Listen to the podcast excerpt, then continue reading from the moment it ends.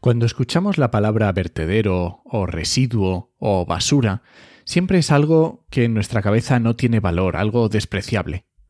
Pero hay residuos que tienen un valor muy especial. Y cuando digo valor, en este caso me refiero a dinero. Comienza Actualidad y Empleo Ambiental, un podcast de Juan María Arenas y Enoc Martínez.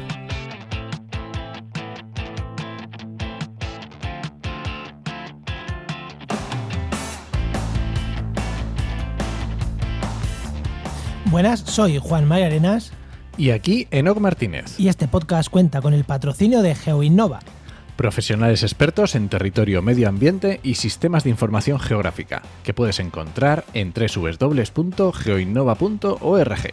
Hoy, en el programa 130 del martes 1 de marzo de 2022, hablamos sobre RAES. Me lo había apuntado lo que es, pero vamos a dejar RAES y quien no sepa lo que es, que se quede, eh, porque creo que es un tema que no- nos han pedido muchas veces que grabemos, ¿eh, ¿no? Muchas veces, y, lo y de esto que lo vas acumulando, ya, ya, ya llegará, llegará, pues hoy ha llegado el momento en el que hablamos de RAES. Efectivamente. Y si no sabes lo que es, te digo, espérate cinco minutitos que vas a ver lo que es. Pero antes de nada, ¿no? ¿Qué tal, qué tal tu semana? Pues podcast, podcast y editando podcast y podcast y podcast. ¿Y tú qué tal? ¿Qué tal tu, tu semana? Pues yo, mm, eh, página web y página web y página web y hacer página web. No, y, el tema de que estamos haciendo un presupuesto anual eh, de ingresos, gastos para, para la empresa, que tú y yo no lo sabes, eh, estamos ahí metidos en eso, pues para ver si podemos meternos en ampliar contratos, en contratar gente, en ver, bueno, eh, cómo vamos a afrontar los compromisos que ya tenemos con clientes que ya tenemos y bueno, pues eso, que es necesario, que cuando eres autónomo y tienes pocos contratos, bien, pero cuando ya tienes que pagar varias nóminas, pues ya hay que hacer unos presupuestos mejor. Y en eso, tú lo sabes, ¿no? Que hemos estado metidos en eso un poco. Da un poco de vértigo esto, ¿eh? Y bueno, que es el día de Andalucía, estamos a martes, ayer fue el día de Andalucía y me he tomado unos días libres o pseudo libres este final de semana, la semana anterior.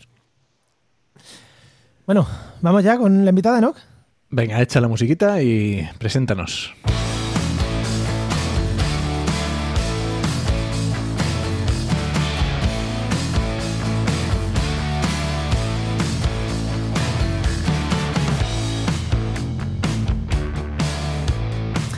Pues te cuento que hoy, estamos, hoy está con nosotros Débora Pomata Zaplana, que es ambientóloga e ingeniera ambiental, investigadora y profesional en el sector de la gestión de residuos en la empresa privada.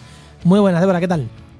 Hola, ¿qué tal? Buenas tardes. Muy buenas, Débora. Oye, ambientóloga e ingeniera ambiental, que son dos cosas diferentes y eres las dos. Las dos. Por si acaso. Y, y eso, y mira, ya, ya más o menos entendéis un poquito lo que es lo que son las redes, ¿no? Hemos dicho la gestión de residuos, ya ahora después lo contaremos bien, pero ya por ahí por ahí van a ir los tiros. Bueno, tu pregunta a la Eh, invitada. Mi pregunta a todos los invitados.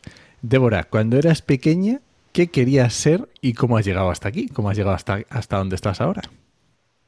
Pues soñaba con ser arqueóloga. No sé por qué, me fascinaba la historia y las cosas antiguas.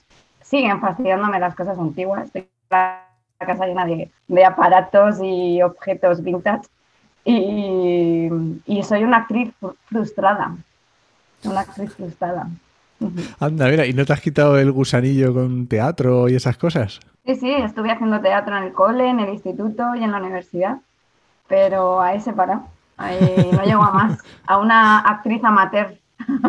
Bueno, ¿y, eh, ¿y cómo elegiste, cómo te decidiste por meterte a, a estudiar ambientales? Bueno, tenía claro que quería una carrera de ciencias y Ma- mal ibas para ser bueno, actriz, lo siento. Mal ibas para ser actriz metiendo una carrera de ciencias. me, me ilusionaba, me motivaba más el, el estudio de las químicas y, las, y la biología. Y yo he sido scout también de pequeña y todo el tema natural y biológico me, me motivaba y me llamaba también mucho la atención. Y bueno, decidí hacer la carrera porque era nueva y, y vi futuro ya en, en aquel entonces, en 1998.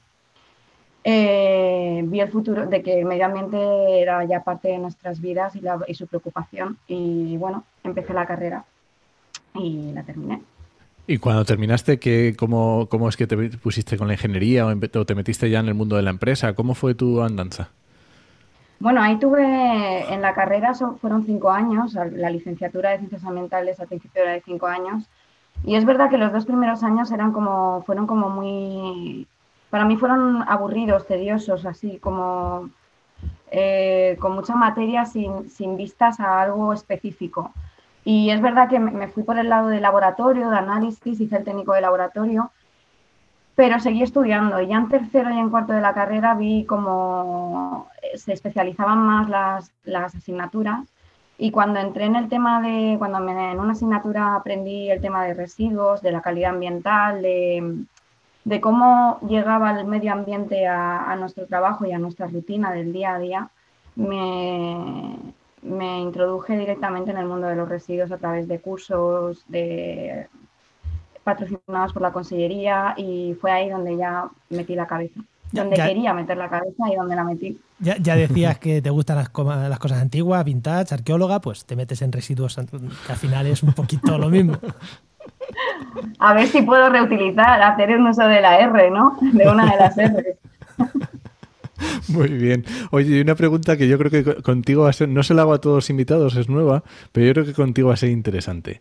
Y es que durante nuestra vida laboral, nosotros que ya tenemos, ya llevamos un, una pequeña andadura, eh, a veces nos metemos a hacer formaciones totalmente random o cosas totalmente que no tienen nada que ver, aunque luego a lo mejor sí que nos ayudan en nuestro día a día o, aquello que te creías que no valía para nada porque habías estado trabajando un verano de no sé qué, pues realmente te funciona. ¿Alguna formación que tú te acuerdes que digas, madre mía, esta formación que hice, estaba yo muy despistado o que luego te sirvió? Pues tengo varias de esas porque yo soy súper exploradora y curiosa. Y, y, bueno, hice un curso de diseño de interiores que no me ha servido para nada. Bueno, para tener tu pero casa llena de pero... para tener tu casa llena de aparatos vintage, mira, qué bien. Pero me encanta, me encanta. Y una, un curso, bueno, un curso no, sino una etapa de mi vida en la que he sido eh, partícipe, ha sido eh, estar integrada en un equipo de competición del deporte del remo.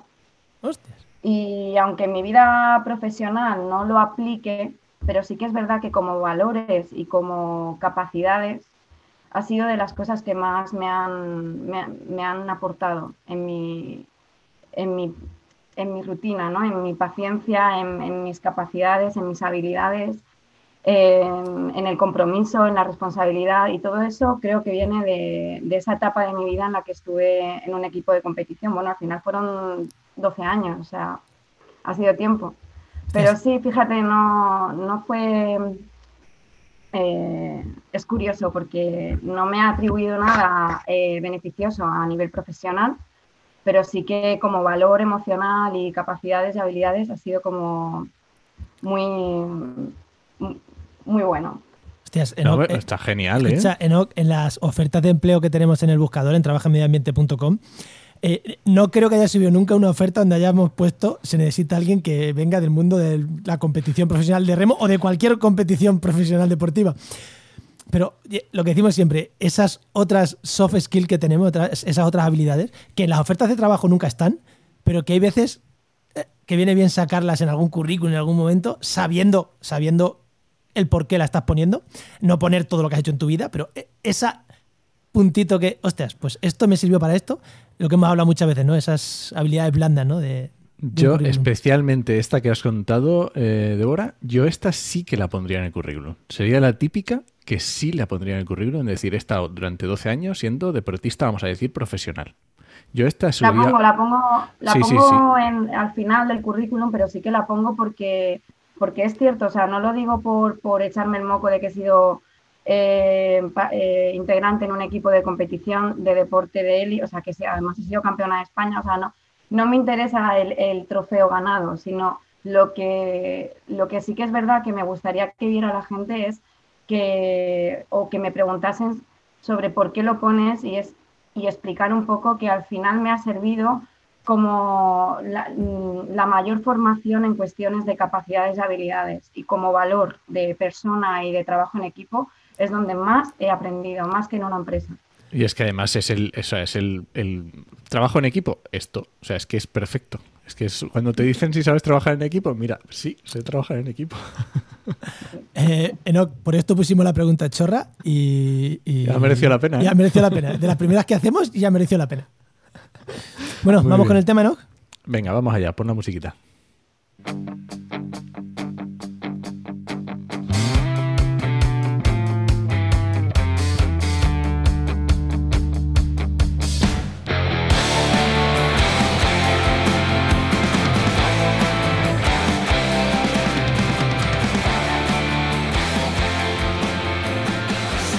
Si ahora mismo tuviera tres horas y pudiera en el grupo este de Telegram del podcast que tenemos ir subiendo hacia arriba en mensajes y dándole mensaje para arriba, seguro que una, dos, tres, cuatro, cinco, seis, diez, quince, veinte veces me voy a encontrar, oye, ¿por qué no habláis de RAES? ¿Por qué no habláis de residuos electrónicos? ¿Por qué no? O mirar esta noticia de, de residuos a África, o mirar esto de tal. Enoch, tú estás conmigo, tú estás en el grupo y muchas veces ha salido este tema. Y era un tema que teníamos pendiente tratar. Así que vamos a empezar por el principio, porque yo cuando no me dijo, vamos a hablar de RAES, dije, RAES, me suena mucho, pero ¿qué era eso? Y, me dijo, gestión de residuos de aparatos electrónicos, eléctricos y electrónicos. Dije, vale, sí, mm, sí, hay que hablar de ese tema. Así que lo primero de ahora, ¿qué es, qué es RAES? ¿Qué es la gestión? Luego vamos a seguir preguntándote, porque claro, con esto te podríamos dejártelo aquí e irnos, porque puedes estar una hora hablando sin, sin preguntarte, ¿no? Pero brevemente, ¿qué es la gestión de residuos de aparatos eléctricos y electrónicos? Bueno, eh, para hablar de gestión de residuos de aparatos eléctricos y electrónicos me gustaría empezar con diciendo que es un aparato eléctrico y electrónico, que al final es el, inicio de, lo que has preguntado. Y el aparato eléctrico y electrónico es aquel objeto, aquel aparato que, necesite, que necesita conectarse a alguna fuente eléctrica para poder ser utilizado o para que funcione. Y bueno, dicho esto, el RAE es el residuo generado eh, por este aparato eléctrico y electrónico cuando llega al final de su vida útil, cuando deja de eh, ser útil para la, finalidad que ha sido creada. O sea, para, dar ejemplos muy bestias, por si alguien todavía no se ubica, desde una lavadora a un frigorífico, a un ordenador, a un móvil, eh, todo eso son aparatos de los que estamos hablando, para que la gente vea la amplitud de bueno, y mil, y mil cosas más, a nivel industrial, a nivel personal, hay mil cosas más, pero para que, que no, que no solo ordenadores, no es, no, no, es desde una lavadora hasta, pues, hasta un móvil, hasta la última tecnología. Bueno, Enoch, eh, empezamos por los antecedentes. Eh, ¿Desde cuándo se hace esta gestión de residuos? Eh, ¿Es algo relativamente reciente, desde hace mucho, o desde hace mucho se plantea que hay que hacerla pero no se hace? Porque asumo que actualmente se hace, ¿no? esa es la primera, sí, no, actualmente se hace la gestión de residuos. Se hace, se hace. Vale, ¿y desde cuándo? Menos mal. Bien. Bueno, la gestión de residuos eh, de, manera general eh, se hace ya desde 1980, en 1988 se crea la, la ley de, residuos peligrosos, el Real Decreto de Residuos Peligrosos, el 833. Pero bueno, eh, el RAE se gestiona, se gestiona como residuo hasta el 2005 y a partir de 2005 empieza la normativa específica del flujo de RAES en concreto. Y, bueno, se inicia pues porque eh, en nuestras vidas llega Internet y, se instala como forma, como parte de nuestras vidas y, a partir de ahí pues mm, empieza el avance tecnológico y se hace parte ya casi esencial, parte de nosotros, ya como casi parte natural de nosotros, la tecnología. Eh, y bueno, eh, llega hasta tal punto y hasta tal interés que en, 2015 eh, se, crea el Real Decreto que actualmente regula la gestión de los RAEs de manera mucho más estricta y llegando a todos los intervinientes en la cadena de la gestión de los RAEs, desde el fabricante del aparato eléctrico hasta el usuario final del aparato y el gestor de, del RAE, del residuo. Enoch. Eh, estabas hablando un poco, has, has mencionado varias normativas, ¿vale? Pero aunque no sea meternos tampoco mucho en normativa ni en líos, pero ¿por qué es importante en este caso las normativas? Porque has hecho antes, eh, hemos estado hablando un poquito antes y hablabas de lo estricta que es la normativa de RAES. ¿Por qué, por qué se diferencia esta normativa? ¿Por qué es especialmente estricta esta normativa? Eh, porque tiene muchos intervinientes en el, en el, flujo de la gestión del RAE. De hay muchos intervinientes, desde, el, desde el, que pone en el mercado el aparato eléctrico y electrónico hasta la empresa que distribuye el aparato eléctrico y electrónico, pasa por el usuario, el usuario lo utiliza, deja de ser útil ese aparato y es gestionado a través de empresas gestoras. Hay muchos intervinientes en esta cadena. Y el aparato eléctrico y electrónico es muy diverso, tiene, eh, es muy heterogéneo entre, aunque son todos aparatos eléctricos y electrónicos, hay mucha heterogeneidad en, todos ellos. Y, los componentes son, son mm, diferentes en cada uno o cada tipo de, estos aparatos. En muchos de los casos son eh, residuos peligrosos, aunque también tenemos aparatos eléctricos y electrónicos no peligrosos. Pero sí que es verdad que, existen aquellos aparatos que son peligrosos y que, y que tienen que ser tratados de manera estricta y bajo unas reglas o unos requisitos técnicos y operativos muy, muy controlados y muy específicos. Explica un poco, eh, eh, entra un poquito más en esto de los residuos peligrosos, porque a lo mejor la gente dice residuos peligrosos, pues oye, pues habrá unos residuos tal, pero hay que tener en cuenta que los residuos peligrosos está completamente especificado cuáles son y cuál es la gestión que hay que hacer con ellos, ¿no? explica un poquito esto cómo, cómo funciona y cómo en la, a la realidad, en, lo práctico funciona. Bueno, existen, por ejemplo, los, los el, caso, podemos poner, por ejemplo, las, televisiones CRT, pero no voy a hablar de televisores porque creo que el ejemplo más práctico y más visual es el frigorífico, por ejemplo. El frigorífico, aunque parezca un electrodoméstico de gran volumen y, similar a una lavadora, eh, no lo es. Tiene en su interior tiene un aparato, un condensador donde se crean, donde hay unos gases y unos aceites que tienen un residuo peligroso bastante tóxico y que tiene que ser gestionado, tiene que ser primero eh, separado y después gestionado de manera independiente como residuo peligroso. Evidentemente ya no forma parte del RAE cuando ya es separado. Oye, y la gestión... Eh, no, tira, tira, tira tú. No, simplemente iba a preguntar que entiendo que como, como residuo peligroso no se puede, eh, no puede ir, digamos, en el mismo camión, vamos a ponerlo así entre comillas, que todos los demás residuos normales, digamos que cuando metemos la, coletilla peligroso, eso, eso implica, tiene unas implicaciones de gestión, digamos, bastante importantes. En algunos casos sí que se puede, siempre que estén eh, diferenciados y controlados, separados, no mezclados, sí que se puede eh, poner un, un, camión con televisores, por ejemplo, frigos y, y lavadoras, siempre, que, siempre y cuando estén eh, cumpla la normativa de transporte para residuos peligrosos. Vale, y cuando hablamos de, de, este, de, los residuos de estos, claro, ya estamos hablando de, elementos que han llegado. a ver, las empresas gestoras de residuos, de este tipo de residuos, estamos hablando de elementos que han llegado al final de su vida útil o también elementos que no tienen por qué llegar al final de su vida útil, sino que pueden pasar después a un canal de segunda mano o a un canal de segunda mano mm, fuera de nuestro país, en otros eh, países. Em, eh, ¿Entran también dentro de este RAES? ¿Son RAES también ese tipo de residuos? ¿O el residuo cuando ya no? O sea, ya se ha estropeado, esto ni van a arreglarlo, entonces entra en el canal RAES. ¿O todo el negocio, todo el negocio, bueno, o la economía en torno al a la segunda mano, también entra dentro de, las, de los gestores de RAES o es, o es independiente?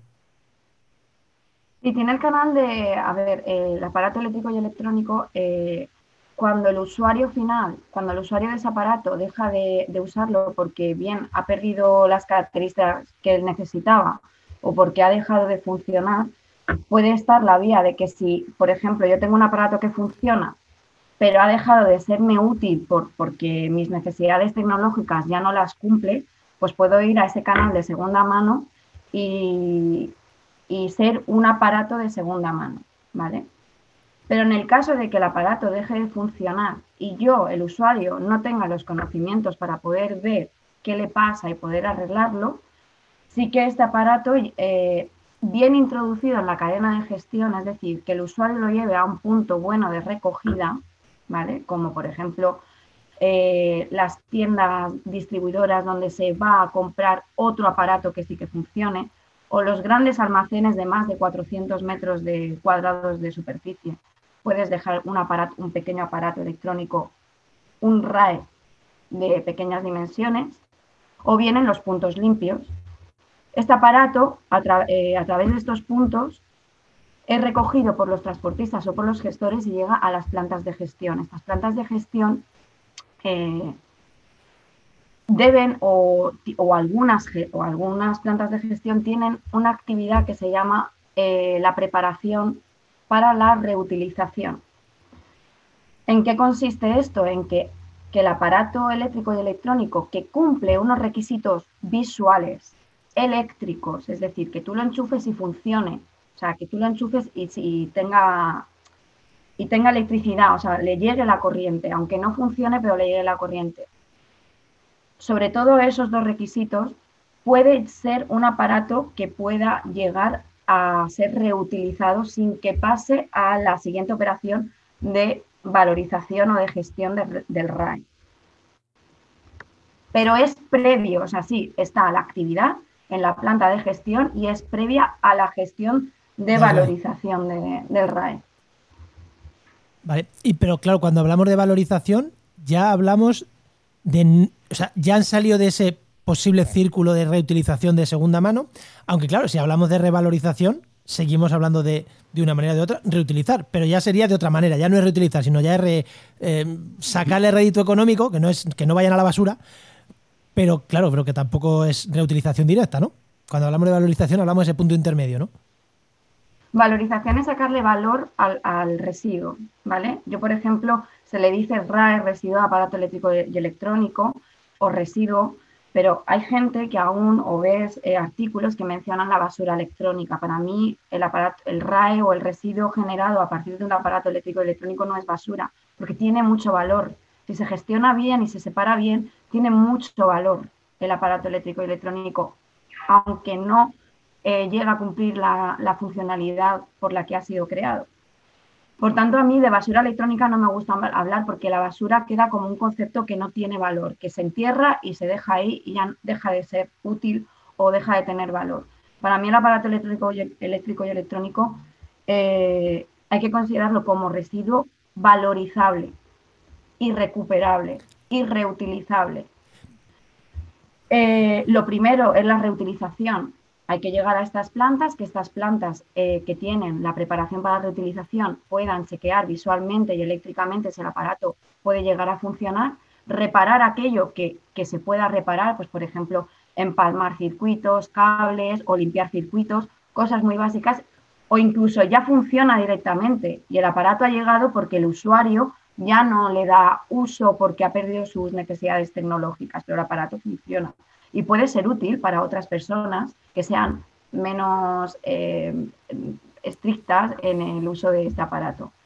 Y esto sería la, reutilización. Si esta reutilización no se lleva a cabo porque el aparato no puede ser reutilizado de manera a, priori en unas primeras etapas, llega a las partes de, valorizar, el, de recuperar los elementos de estos, de estos RAEs, que son muy valiosos.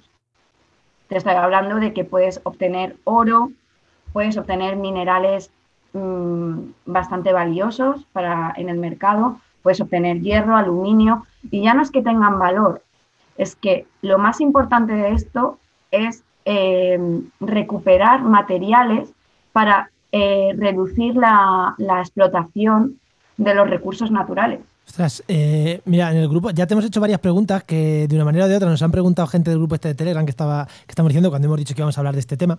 Y justo ahora acabas de hacer una que voy a enlazar con otra que nos ha dicho, nos ha dicho Álvaro Peñarrubia de ¿Es cierto que eh, estos vertederos serán las minas del futuro? ¿Que lo has escuchado ahí en algún sitio?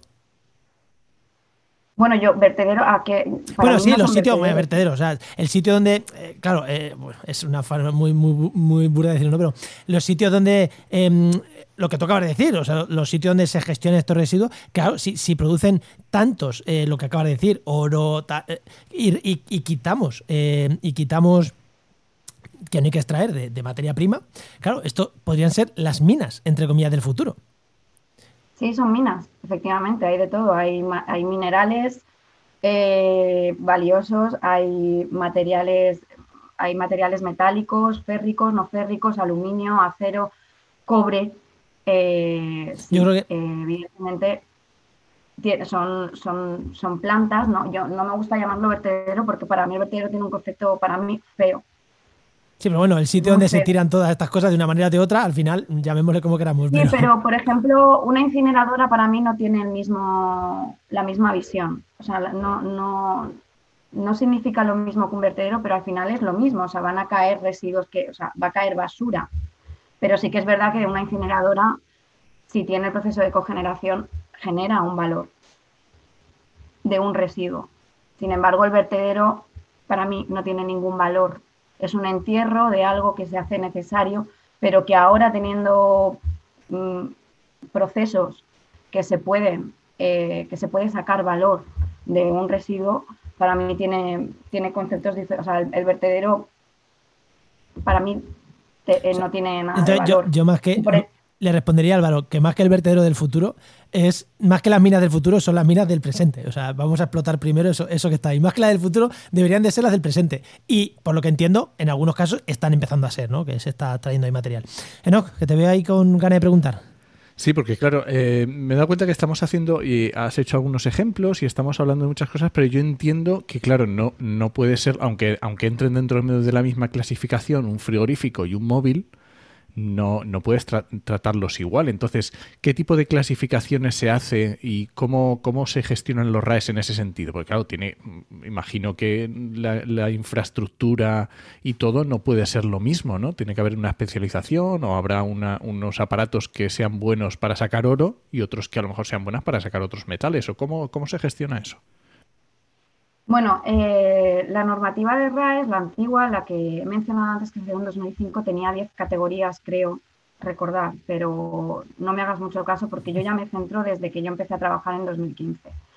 Entonces, bueno, actualmente los aparatos, la legislación del RAE, del Real Decreto 110, eh, hace siete categorías, eh, bueno, mm, sí, tiene siete categorías para distribuir todos los RAEs, todos los aparatos eléctricos y electrónicos generados como residuos.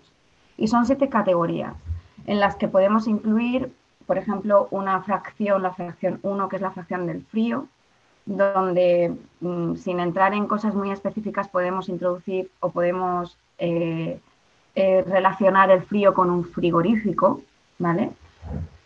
Eh, la fracción 2 es la de monitores, la de televisores, pantallas, todo tipo de pantallas, pantallas LED, pantallas CRT, pantallas no LED, eh, de líquido, creo que son las de líquido. Em, bueno, las que no son de LED. El LCD, líquido. Ah, LCD, sí, bueno, es que hay un montón de tipos, cada vez salen más nuevos. Sí, hay un montón de tipos. Esto es lo típico que aprendes, aprendes de tele cuando te vas a comprar una y cuando te vas a comprar otra, ya no te acuerdas de nada de lo que. No te sirve nada de lo que habías aprendido cuando te ibas a comprar la primera, ¿no? Bueno, en esa categoría están monitores, luego tenemos la, fracción 3, que son las bombillas, no lámparas, bombillas.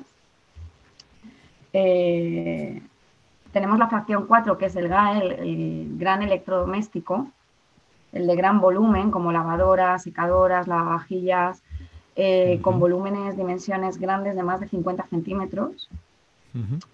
Eh, aquí es donde, mm, donde obtener, donde está uno de los mayores volúmenes del aparato eléctrico y electrónico. ¿vale? Esto junto con la del frío, que estará, lo que hemos dicho, el frigorífico o el aparato de aire acondicionado, son los que más volumen ocupan en el tema de transporte, de la superficie, de los almacenamientos. Tengamos, en cuenta, tengamos en cuenta que esto del volumen, lo dice Débora, porque es muy importante para el tema costes.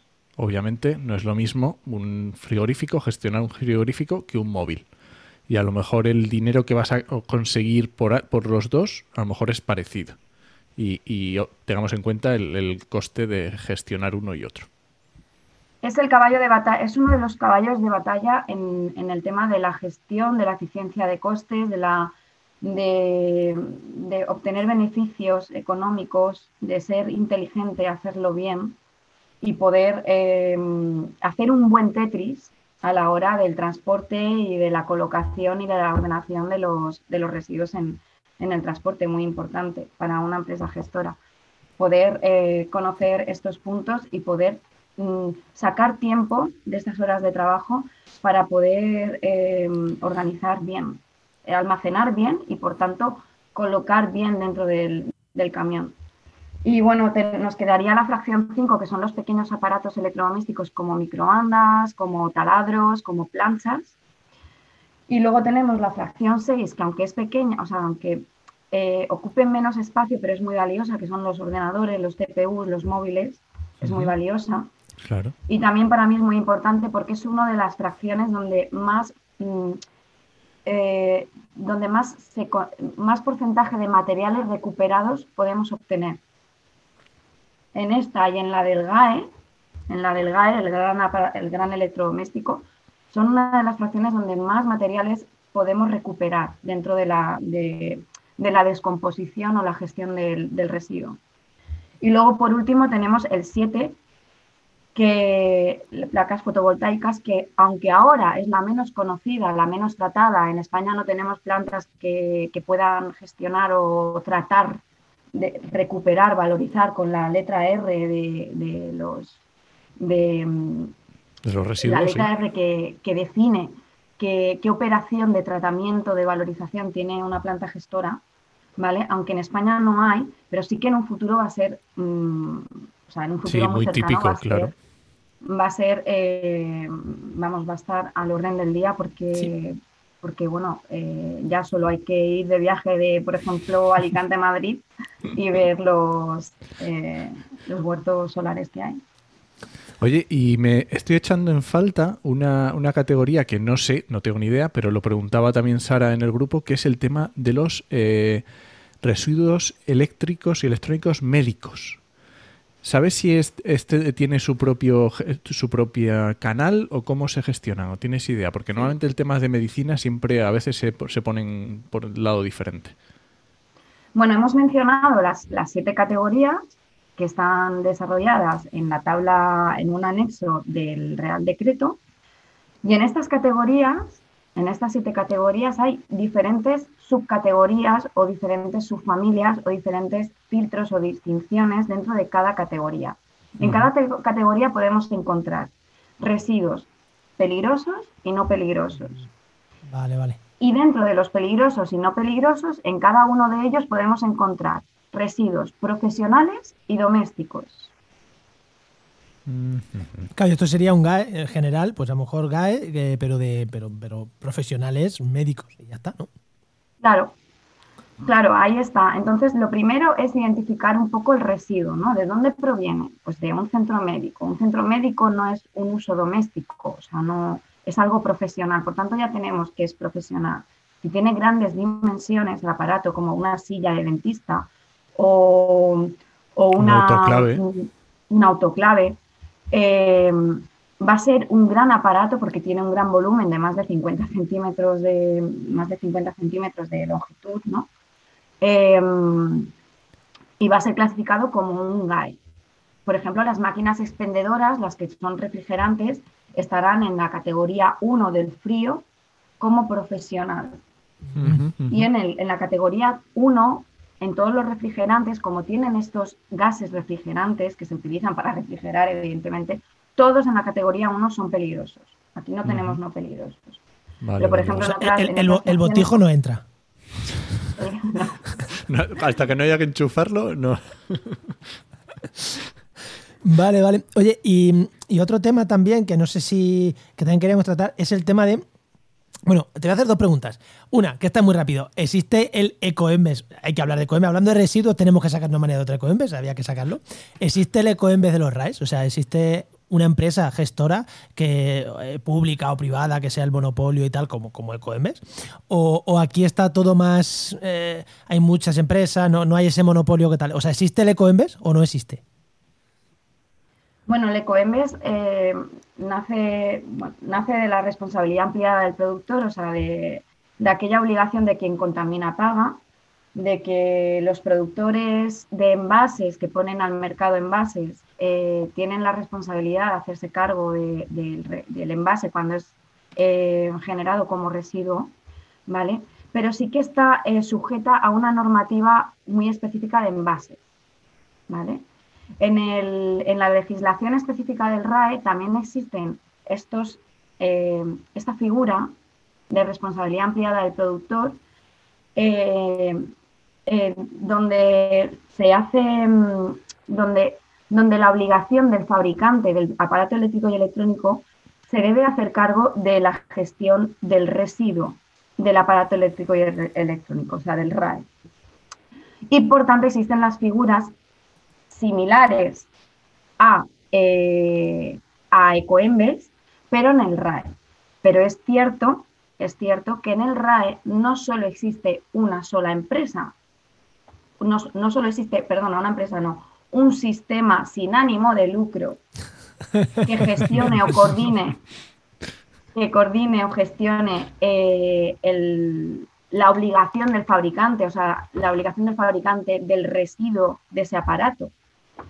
Eh, existen muchos sistemas, muchos, vamos, existen más de tres, que, puedan hacer esta labor de coordinación para la correcta, para garantizar la correcta gestión del RAE. Por lo pronto te puedo decir siete.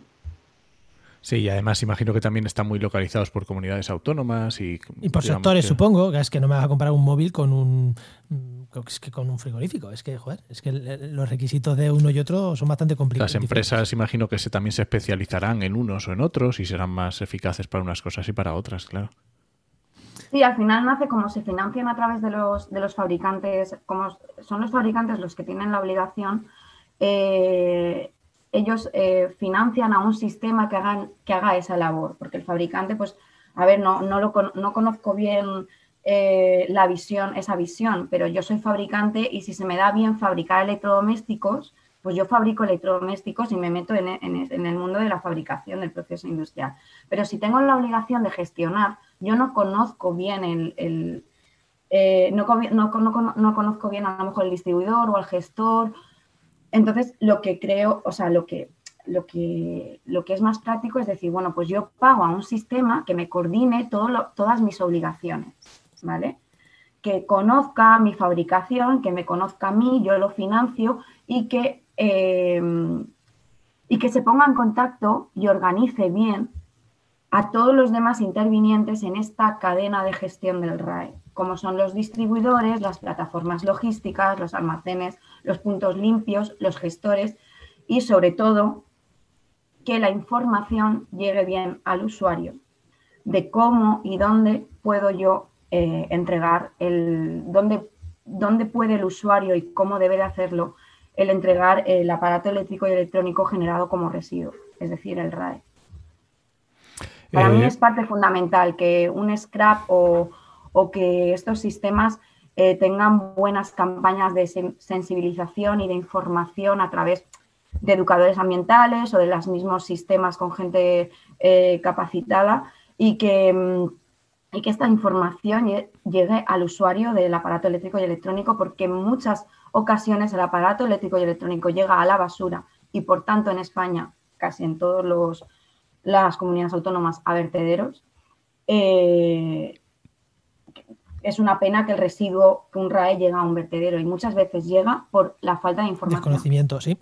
Sí, es muy, muy interesante esto que estabas diciendo, porque además en este, esta vez tenemos un montón de preguntas del grupo y nos habían hecho Rosario, Sara, Ana Belén también nos habían hecho. Y había muchas que tenían un nexo común, que era esta parte, de decir, porque la que te hacía antes de los residuos médicos también Sara lo hacía porque por temas de diabetes, que los diabéticos tienen como unos aparatitos también. Entonces, digamos que muchas preguntas iban encaminadas a este tema de la educación, de que no se conoce qué es lo que tiene que hacer el usuario cuando termina con su aparato. Y, además, como son cada uno de su padre y de su madre, no, no tienes habituado en la cabeza esto de que todos al final se gestionan en un mismo canal. Y también quiero que mm, aprovecha esto y también que nos cuentes un poco el tema de los puntos limpios. Eso, te iba a decir, ¿no? Que a nivel usuario, yo lo tengo claro, aparato electrónico al punto limpio. Aunque es verdad que igual hay alguno que va a la basura sin ir al punto limpio. Pero eso, cuéntanos el punto limpio y si llevo yo razón, que todo aparato electrónico tiene que ir al punto limpio. A lo mejor no. Eh, sí. Em, los, bueno, el usuario, em, el usuario tiene varios, varios puntos donde depositar el RAI. Eh, el más conocido eh, puede ser el punto limpio, ¿vale? Pero quizás no es el más usado, porque a lo mejor un punto limpio se, se queda lejos de tu, de tu casa en el centro de la ciudad o el punto limpio móvil se queda desubicado y, y a lo mejor eso no es, no es muy utilizado por, por pura pereza de, sí, porque hay que ir, hay que ir.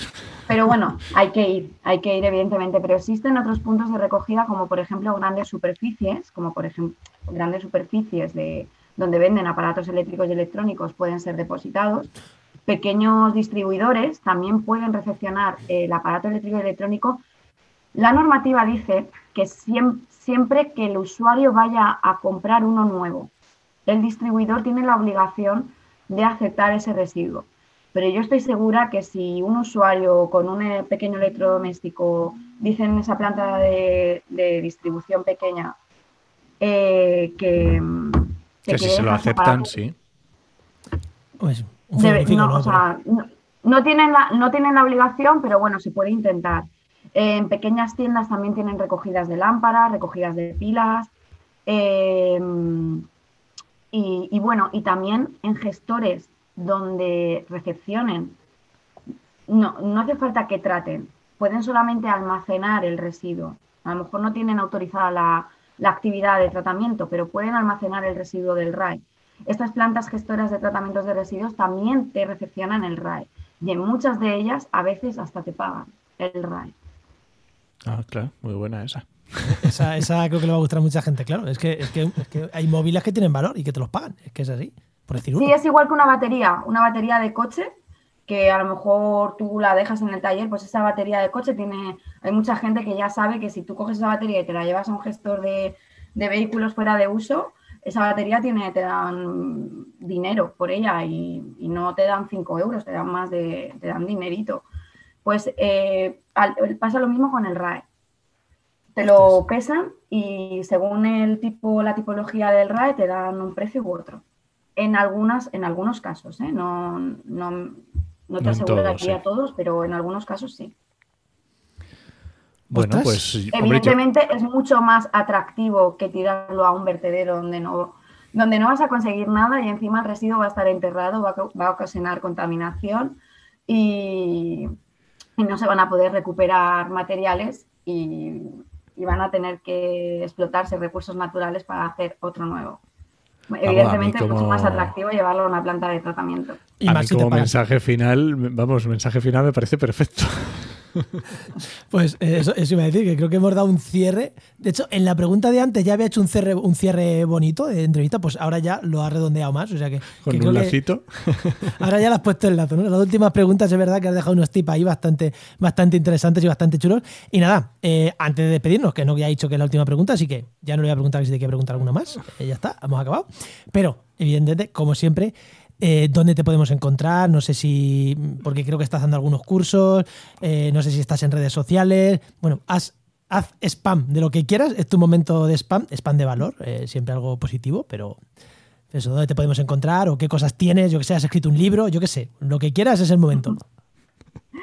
Aún no lo he escrito, pero quizás lo escriba, ¿eh? Todo es posible. bueno, eh, me gustaría que no hemos hablado, hemos tratado temas, pero es verdad que no, no he sacado el tema de economía circular y me gustaría dejar presente que para mí los RAEs, aunque es contradictorio porque un mundo tan artificial, ¿no? Como es el RAE, ¿no? Que proviene todo de cosas artificiales, pueda ser un buen ejemplo de, una, de, de algo tan sostenible como la economía circular. Y el RAE bien gestionado y bien depositado y bien separado es un gran ejemplo de economía circular. Totalmente. Totalmente. Y para mí esto es una gran conclusión ah, y por eso estoy tan enamorada del mundo de los RAES y de la gestión de residuos. Y, bueno, dicho esto, eh, bueno, me pueden encontrar a través de LinkedIn. Eh, Dejamos el enlace. Dejamos tu enlace. Y a través del Colegio Profesional de Ambientólogos también. Soy colegiada y doy formación en, mm, el colegio para estudiantes profesionales. Y bueno, sobre si te pones a indagar un poquito, seguramente me encuentres en algún, en algún gestor o sistema colectivo eh, luchando porque todo esto se haga de manera correcta, intentando buscar mejoras en, en esta gestión de residuos e intentar hacerlo lo más bonito posible. Pues genial, me Pues encanta. genial. Pues muchísimas, muchísimas, muchísimas gracias eh, por, por habernos regalado esta casi hora de conversación que te hemos, que te hemos robado a nosotros y a, y a- y a nuestro oyente que está detrás de, detrás de sus cascos escuchándonos. Eso, que muchísimas, muchísimas gracias y hasta la próxima. Débora, Gracias, Débora. Gracias. hasta luego. Adiós. Hasta luego.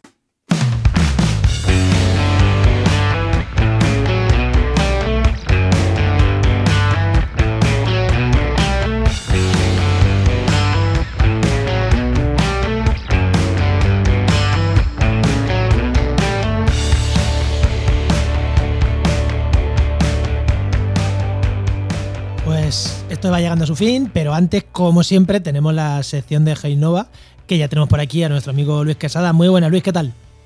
Hola, hola, ¿qué tal, Juan y Enoch? Muy buenas, Luis. ¿Qué tal estamos esta vez? Oye, eh, Enoch. ¿no te han mandado, te han mandado alguna vez un mapa que te dicen, ahí está el mapa, y te han mandado un documento que necesita otros siete documentos, pero que no te los han mandado? ¿Cómo es el, el, este- el SHP? El este, ¿no? SHP, pero nada más, solo ese. Sí, ¿Cómo es esto? A ver, a ver, Luis, ¿cómo es esto de compartir información cartográfica? ¿Cómo va esto? Buah, pues bueno, a ver, eh, tiene tela, ¿eh? Tiene tela, eh, porque claro, evidentemente eh, hay que tener un mínimo de conocimiento para hacer, para diferenciar entre lo que son los archivos cartográficos, ¿vale? Y eh, los mapas, ¿vale? Son dos cosas diferentes y cada uno tiene diferentes formas de compartir. Eh, los archivos cartográficos son aquellos que tienen los datos, eh, los datos vectoriales, los datos alfanuméricos, los datos raster, ¿vale? Esos serán archivos cartográficos que se cargan después en los GIS, ¿vale? Y que eh, con los cuales puedes operar dentro de un GIS, ¿vale? Estos se pueden compartir de diferentes formas, como archivos únicos, los mm, estándar, estándar son los que acabas de comentar, que son los file o SAPE también, como llama muchas veces la gente, los SAPE, y, y, y son archivos que en realidad son de la de, de época de la Picor. Vamos,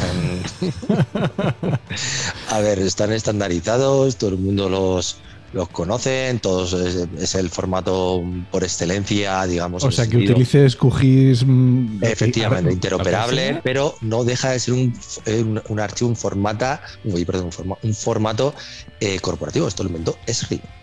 Este Ah. archivo, lo que es que es abierto y bueno, todo el mundo utiliza Savefile, pero es un archivo Esri y es, es, bueno, es, es, es de la época de los dinosaurios. Realmente no, todo- no, no, no cabe más de 2 gigas de información, tiene un montón de, digamos, de problemas a la hora de ejecutar o analizarse. Bueno, tiene un montón de cuestiones bueno, que están ahí que ahora son ampliamente superados como, como con archivos muchos más avanzados que combinan bases de datos como puede ser GeoPackage, ¿vale? Eh, o ya eh, GeoJSON cuando estamos hablando ya de en entornos eh, eh, web, ¿vale? Esos son archivos vectoriales, o sea, perdón, archivos de archivos cartográficos. ¿Y qué pasa cuando de repente te- le dices, oye, pásame la capa cartográfica de, yo qué sé, de los montes eh, forestales de, de mi pueblo? Y ahí te envían solo el archivo SHP, lo típico. Toma, aquí lo tienes. Y tú dices, pues aquí falta pues, el, el DBF, que es la tabla alfanumérica, que va asociada también con el, el SHX como mínimo, pero tiene más. Después, si está proyectado, tiene un archivo PRJ, etcétera. Si tiene un- también tiene un- otro archivo que puede ser SBN, es decir, tiene una serie de archivos ligados. Están todos ligados, tienen que tener todo el mismo nombre. Si hablamos del SafeFile. O sea, que eso, que, que eso, claro, que ese si archivo. quieres com- Espera, que ese archivo realmente no es un archivo, sino que son varios archivos que tienen que estar juntos. Efectivamente, efectivamente. Lo que pasa es que tú cuando abres un, un, GIS normalmente lo ves como un único archivo, ¿vale? sobre todo en ARMAP. ¿vale? Eh, en, en QGIS, por ejemplo, pues sí que ves el resto de archivos, tienes que cargarle ese HP, ¿vale? Eh, pero en ARMAP identifica porque es su propio archivo, ¿vale? Identifica como si fuera solo un único archivo, no te mete todo el resto, solo identifica el SHP, ¿vale? Eh, claro, cuando quieres compartir esa información cartográfica, ese archivo, tienes que compartirlo todos los archivitos juntos, o por lo menos los tres iniciales, los tres básicos, ¿vale? Ahora bien, ¿existe una fórmula mejor? Eh, sí, cuando compartes todo esto mediante archivos mm, más avanzados, que es GeoPackage, ¿vale? O cuando ya empezamos a, a compartir lo que son los mapas, ¿vale? Si hablamos de compartir los mapas como proyecto, ¿vale? eh, en el cual está el proyecto, que no deja de ser un archivo que ejecuta el programa y en el cual está todas las referencias de todos los archivos que van incluidos y cómo se configuran todos esos archivos a nivel eh, de simbología, eh, de relaciones entre unos y otros, temáticos, etcétera, etcétera, y cómo se cargan, pues deberás de tener el ejecutable, ese, ese archivo de proyecto, ¿vale? Y evidentemente todos los archivos bien referenciados. Eh, que, van ligados a ese proyecto. ¿Qué pasa cuando te pasa solo el archivo de proyecto? Pues que cuando lo vas a abrir se te abra con todas las referencias, pero ni una sola está conectada. Y te digo, oye, estos archivos?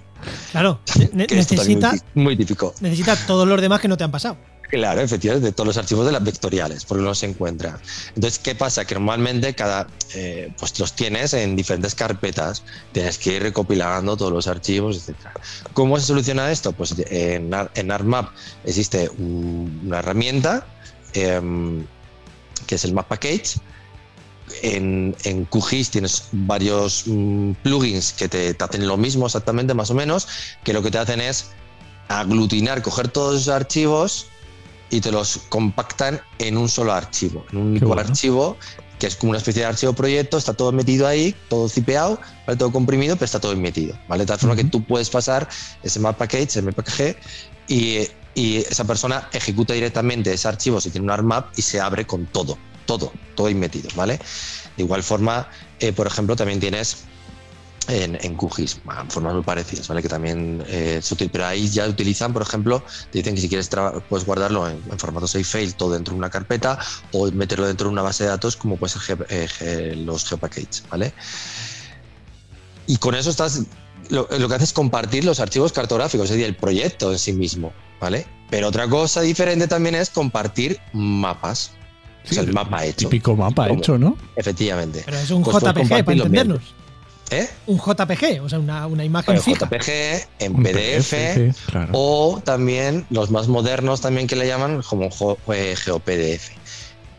Y ahí entramos en todo lo que es archivos y después tenemos la, versión SAS, es decir, la versión, oye, yo te comparto esto mediante un visor que te he colocado aquí en esta URL, que es propiedad ah. mía, ¿vale? En ese sentido, que solo vas a verlo tú, ¿vale? Entonces yo comparto mi información en formato mapa para que tú puedas interactuar con ese mapa ¿vale? En, ese visor, o sea, eh, vía web. ¿vale? Es, como si fuera como si compartieras una, URL de Drive, de Google Drive. Claro, es, como si tú le estuvieras compartiendo un mapa, ¿vale? Vía visor. O sea, esa persona está abriendo un visor web, ¿vale? En el cual puede navegar y consultar sobre ese mapa. Lo que no va a hacer es poder editarlo, ¿vale? Pero eh, normalmente hay, hay aplicaciones que si tú utilizas ya aplicaciones, avanzadas, tú compartes un mapa sobre el cual pueden editar, ¿vale? Por ejemplo, ciertos usuarios. Esto se utiliza mucho cuando se hace trabajo de campo, de inventariados o lo que sea, eh, de arbolados o lo que sea en, campo, que la gente va con sus con sus tablets y editando ahí, sí. No te iba a decir que eso creo que te lo vamos a preguntar también otro día, porque me parece un tema también para profundizar eso de cómo compartir mapas, gente en el campo con sus tablets y compartir mapas, me parece un tema súper chulo. Sí, hay muchos, muchos programas. Pero cuando se comparte lo que es el PDF, la imagen, etcétera, claro, ya estás en el mapa. Tiene ciertos problemas, ¿vale? Porque el GeoPDF pues te llega a pesar un montón y si quieres imprimir eso, mm, tela, ¿sabes? Eh, tu, plotter puede petar, y no te lo digo en serio, o tu cabeza, esperando a que te, lo imprima bien, ¿vale? Y pesan además una burrada. Pero claro, ese mapa, por ejemplo, sí que te permite interactuar porque lo que hace el GeoPDF es cargar las capas y te permite interactuar sobre qué capas cargo sobre ese mapa, está en una especie de mini visor en un PDF, ¿vale? Y también te permite utilizar ciertas, ciertas herramientas básicas como medir áreas o distancias, porque lo que hace es cargar también una referencia espacial, ¿vale? En ese sentido. Es una forma de compartir un visor en formato archivo, pero muy, muy, muy tosco en ese sentido. Bueno, muy tosco, que funciona muy bien, dependiendo de las cosas que quieres hacer con ellos, claro. Entonces, en resumen, si queremos compartir archivos para trabajar con ellos, lo que la información cartográfica, ojo a lo que compartimos, intentar utilizar alguna herramienta de compartición que te lo agrupe ya todo bien, ya sea un ya sea Y si queremos sacar una imagen, un mapa para que la gente lo vea, pues ser consciente que lo tengo que exportar en alguno de los formatos y enseñar el mapa, ya sea un GPDF, ya sea un visor, web, ya lo sea, pero tengo que exportar un mapa. No puedo coger el mapa y entrar a ver el save file o ver, te mando esto, no. Hay que hay que saber hacerlo, ¿no? Claro, si no tienes ni idea de GIS, pues lo normal es que te, te, pues eso, te compartan un mapa, Un mapa, ya PDF, una Un imagen. PDF plano y ¿Sabes? ya está. Que si tienes un GIS, pues es posible que te compartan pues el proyecto entero. Tómala, aquí tienes. ¿Quieres con él? Y ojo, Que es que eso estamos muchas de los compartiendo. clientes pedirte, ¿sabes? Oye, pásame el proyecto entero. Y eso también Claro. tiene un sobrecosto ojo, ¿eh? Que ahí está, to- ahí está metido todo tu, tu conocimiento en diseño y en ejecución está ahí puesto. Y horas de puedes trabajo. verlo, ¿Sabes? Ah, pues aquí he metido esa transparencia. Ah, pues mira, aquí he hecho no sé qué. Ah, pues mira cómo he colocado las capas. Todo ese tipo de cosas también están ahí Se, metidas. se cobran más caras. Esto se cobra más caras que el resultado final. Puedes cobrar las más caras. el proceso cuesta más que el resultado final. Eso es siempre así. Efectivamente. Bueno, Luis, pues yo creo que hemos dado un repasito a este tema. Muy bien. Que por supuesto nos seguirán mandando archivos 6 seguro, pero bueno. Pues ya tiene una Muy bien. referencia, ¿no? Para cuando te lo manden a la administración esto le dices, a ver, hacerle caso a Luis y escuchar este programa, por favor. Por favor. Nada, Luis, pues muchísimas gracias y nos vemos la Gracias siguiente a semana. Venga, Hasta muy luego, bien. Luis. Hasta luego. Recuerda que esta sección te llega gracias a nuestro patrocinador AGEO Innova Profesionales expertos en territorio, medio ambiente y sistemas de información geográfica. y que puedes encontrar en www.geoinnova.org.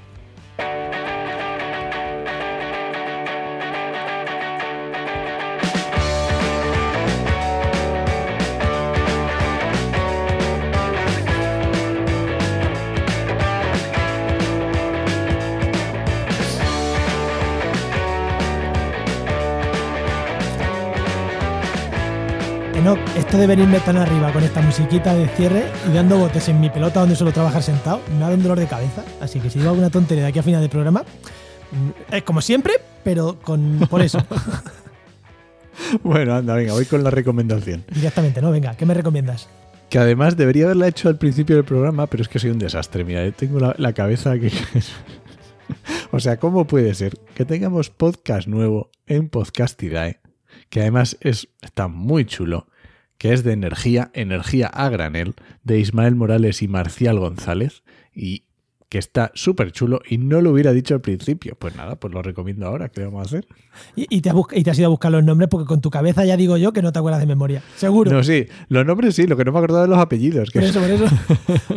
Vea, vea, nuestra compañera Vea que nos ri- se ríe mucho de que nombramos a la gente por nombre y apellido. Pues mira, vea, no siempre, no siempre. Hay veces que se nos olvidan los apellidos. Bueno, Y además, y además la primera invitada en el primer programa, que es Isabel Moreno, que igual la, la- seguro que nuestros oyentes la conocen, y está muy chulo el primer programa, así que iros a escucharlo, que está genial. sí, ¿Nos vamos ya? venga, vámonos. Pues nada, este podcast pertenece a la red de podcast Podcastidae, la red de podcast de ciencia, medio ambiente y naturaleza. Y muchísimas gracias por compartir este programa, por las estrellitas que nos deis en las aplicaciones esas de podcast, que, que cada día hay que decir Spotify, ah, pues, no sé, donde escuchéis, pues seguro que hay estrellitas y valoraciones y comentarios. Pues muchísimas gracias. Seguro.